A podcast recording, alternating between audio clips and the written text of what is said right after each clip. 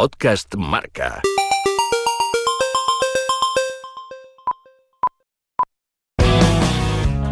Todos debemos un día mirar para ver, El toque de Lorena, con Lorena González. para ver, hay que mirar. Lo volvió a hacer este domingo y nos volvimos a sorprender. Y quizás debemos partir desde ahí, desde la sorpresa, para determinar que estamos ante el mejor futbolista y deportista quizás de la historia, la viviente, la de cada fin de semana, delante del que nos deja boca abiertos una y otra vez. Estamos hablando de Leo Messi y en el toque de Lorena vamos a intentar poner palabras a lo que parece que ya no las tiene. Hoy me.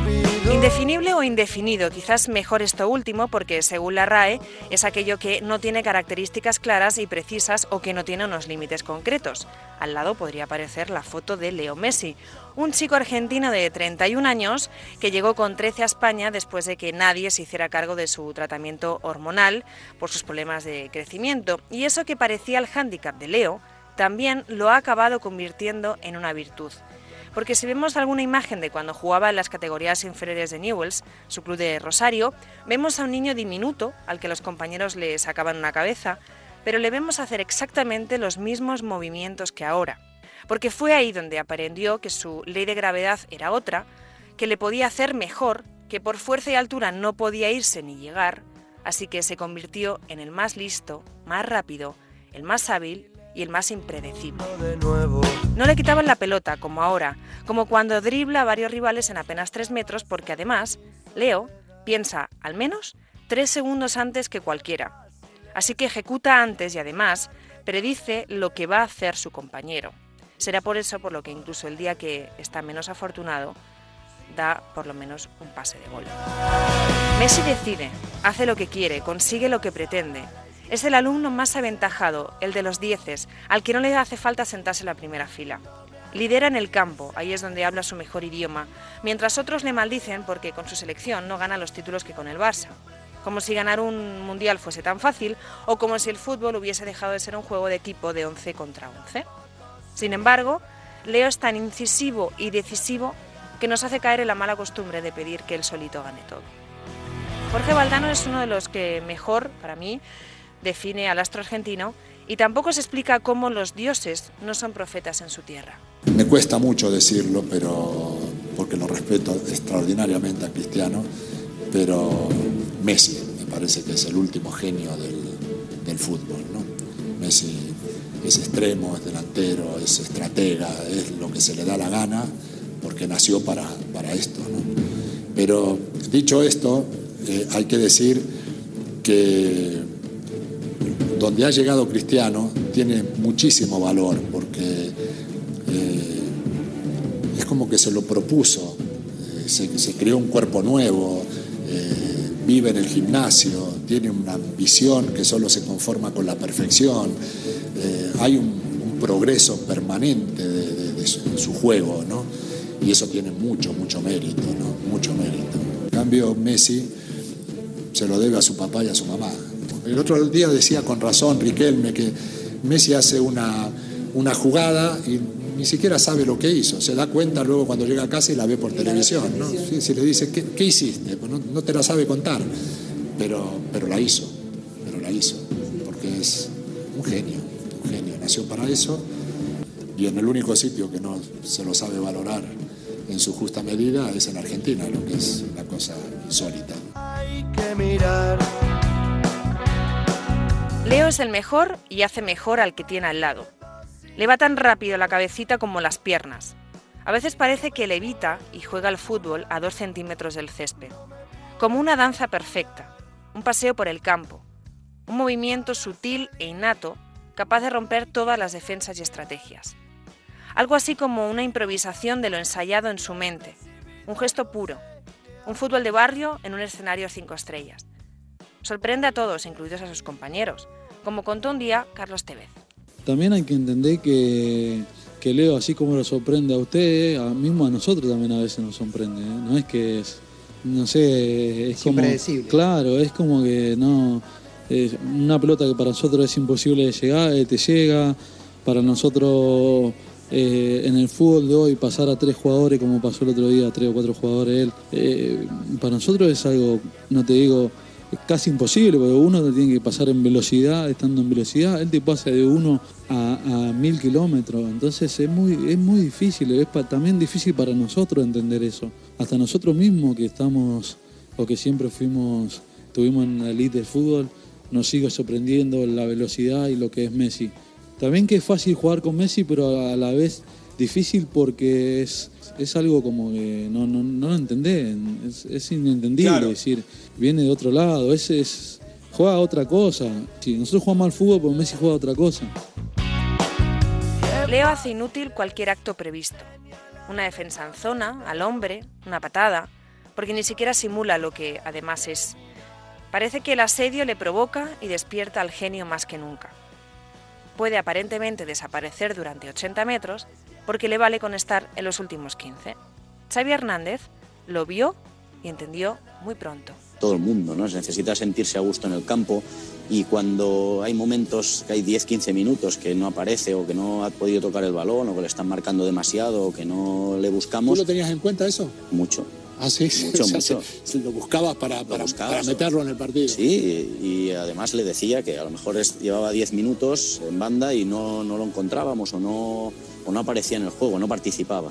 Y le decía que viniera a participar dentro del juego que, y ahora lo hace él naturalmente, ¿no? Él, él, tiene que participar. El mejor futbolista del mundo no puede estar 10 minutos sin tocar el balón. Qué pena que no te haya podido llevar a Argentina. Porque quizá en Argentina tienen futbolistas más individuales, ¿no? En ese sentido. El mismo Di María te puede marcar diferencias. Eh, Higuaín, el Cunagüero, eh, son más individuales, ¿no? Nosotros comprendíamos el juego en torno al equipo, ¿no? Y sabíamos que el mejor era Leo y que Leo tenía que marcar diferencias y que tú podías marcar también diferencias en ciertos momentos, pero el capacitado realmente para, ganar el partido para ganar el partido era Leo y eso lo entendíamos todos y cada uno de dentro del plantel del Barça. Cuando lo ves entrenar por primera vez a Leo, la primera vez que lo vi entrenar, y ya me habían avisado desde el fútbol base que venía un argentino que era, era increíble. Y la primera vez que subió al primer equipo ya lo ves, lo ves diferente. Ves una persona que dribla, que lo hace muy fácil, que ve el juego, que tiene una facilidad para el uno contra uno, que tiene personalidad, que tiene descaro, que tiene buen tiro. Claro, Leo domina todas las facetas eh, del juego y las domina a la perfección. Entonces estamos hablando del mejor futbolista de la, de la historia. ¿no? Otro de sus compañeros en los inicios de Leo en el Barça fue Terry Henry. El francés no encuentra explicación terrenal para Messi. No se puede explicar eh, mejor de, de, admirar lo que está haciendo, de, de, disfrutarlo. Yo no sé, yo, eh, no es normal. Antes hacer 23 goles o 25 goles en una temporada, la gente decía, bueno, este tío es un, delantero increíble. Leo lo hace a veces en tres meses. A veces, cuando estábamos en un, en un momento donde no se sabía qué hacer, buscábamos a Leo. Me acuerdo él volviendo, bueno, de los Juegos Olímpicos. Mejor jugador, mejor, bueno, lo de siempre. Y hizo un, hizo un gol en la masía increíble. Pobre Erika Vidal. El mejor jugador con el que yo jugué, eh, eh, siempre digo Denis Bergkamp, porque es humano. Leo, a veces me, a veces me pido si, si, si, es, si el tío es un humano. 14 temporadas en el mismo equipo, 677 partidos oficiales, 591 goles, 230 asistencias, es decir, 0,88 goles por partido. Es que es empezar el partido ganando 1-0 en el equipo de Leo. Siempre quiere jugar, no se lesiona, cambió su nutrición para alimentar sus 170 centímetros y apenas 70 kilos. Cuatro Champions, nueve ligas, cinco balones de oro, pero no sirven los números para hablar de Leo. Tampoco los de Maradona y el Mundial del 86, los 491 partidos en clubes del Diego, 259 goles, los años 70, 80, 90. Leo solventa dudas cada semana. Las nuestras, las de su entrenador, Ernesto Valverde. Va a convertir una jugada que parece que no pasa nada en algo que va a pasar, que va a pasar y además bueno para nosotros y muy malo para el, para el rival. Eso es lo realmente difícil, ¿no? El, el volver a ganar y ganar y ganar y el volver a aparecer y aparecer y aparecer. Es un jugador, eh, vamos, de los más inteligentes que he visto yo en un terreno de juego porque es que es un jugador de, extraordinario. Messi está en boca de todos, en los sueños de todos, llena portadas y ondas. A Paco González, a José Ramón de la Morena, a Juan Carlos Rivero y a Juan Ignacio Gallardo, por este orden, les he pedido que intenten definir al rosarino. Para mí Messi eh, ha dejado de ser un futbolista, para mí Messi eh, ha alcanzado la condición de mito, eh, de mito viviente en el siguiente sentido. Uno se sienta a ver un partido del Barcelona, si no es muy anti-barcelonista o si no es muy culé, con la sensación de que va a pasar algo, y va a pasar algo por Messi. Es como si te dicen, el próximo fin de semana vuelve a jugar Michael Jordan un partido de playoff de la NBA y si se juega el título, pues más todavía. O como si le dicen ahora mismo, eh, cuidado que vuelve Mohamed Ali eh, a luchar por los pesos pesados. Pues es la sensación de que estás acudiendo a la historia, pero en el presente, que estás viendo algo que va a quedar para siempre, que de este jugador se va a hablar eh, cuando tú ya no estés eh, y cuando tú seas viejo y tengas Alzheimer y se te olviden las cosas y quién era y cómo jugaba Messi, se seguirá hablando, porque las barbaridades las hace tan a diario y tan continuamente que se ha convertido en eso, exactamente, en un mito. Hemos visto jugadores que pueden ser eh, hasta mejores. Eh, Maradona hacía barbaridades, barbaridades. Y en una jungla de patadas superior incluso a la que sobrevive Messi. En ese sentido puede tener hasta más mérito, haber sido futbolista en los 70 o los 80. Hemos visto a Pelé ganar tres mundiales y dejar eh, cosas para la historia. Pero lo de este, de hacerlo cada día, cada dos días, cada tres días, si es que el otro día contra los franceses en, la Champions jugó discreto y al final del partido había dado dos goles y había metido otros dos.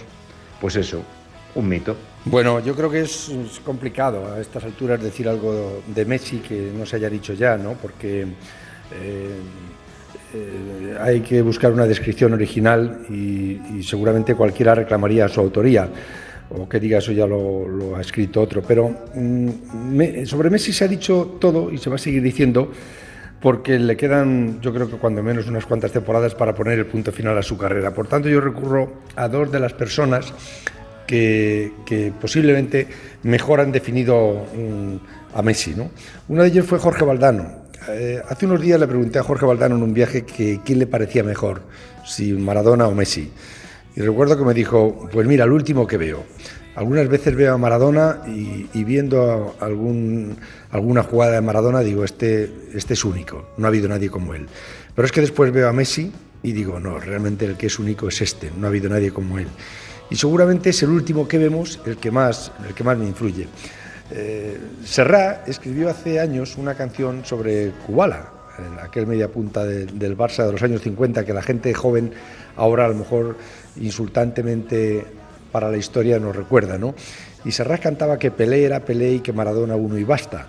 Decía que Di Stefano era un pozo de picardía y que honor y gloria a quienes han hecho que brille el sol de nuestro fútbol cada día. Eh, todos tienen sus méritos, a cada uno lo suyo, pero para mí nadie como Kubala, decía Serra. Bueno, pues para mí nadie como Messi, que quizá le pudo igualar Maradona en el campo. Algunas veces tengo esas dudas, porque en aquellos tiempos seguramente se daban unas patadas tan escandalosas que nadie vigilaba como vigilan las cámaras de televisión ahora. Pero desde luego mm, eh, Messi no ha cometido ningún error fuera del campo y en eso creo que ha sido superior a Maradona. Por tanto, mm, aquella canción que escribió Serrat en, los últimos años de la década de los 80, pues eh, creo que ahora diría que como Messi no ha habido ninguno.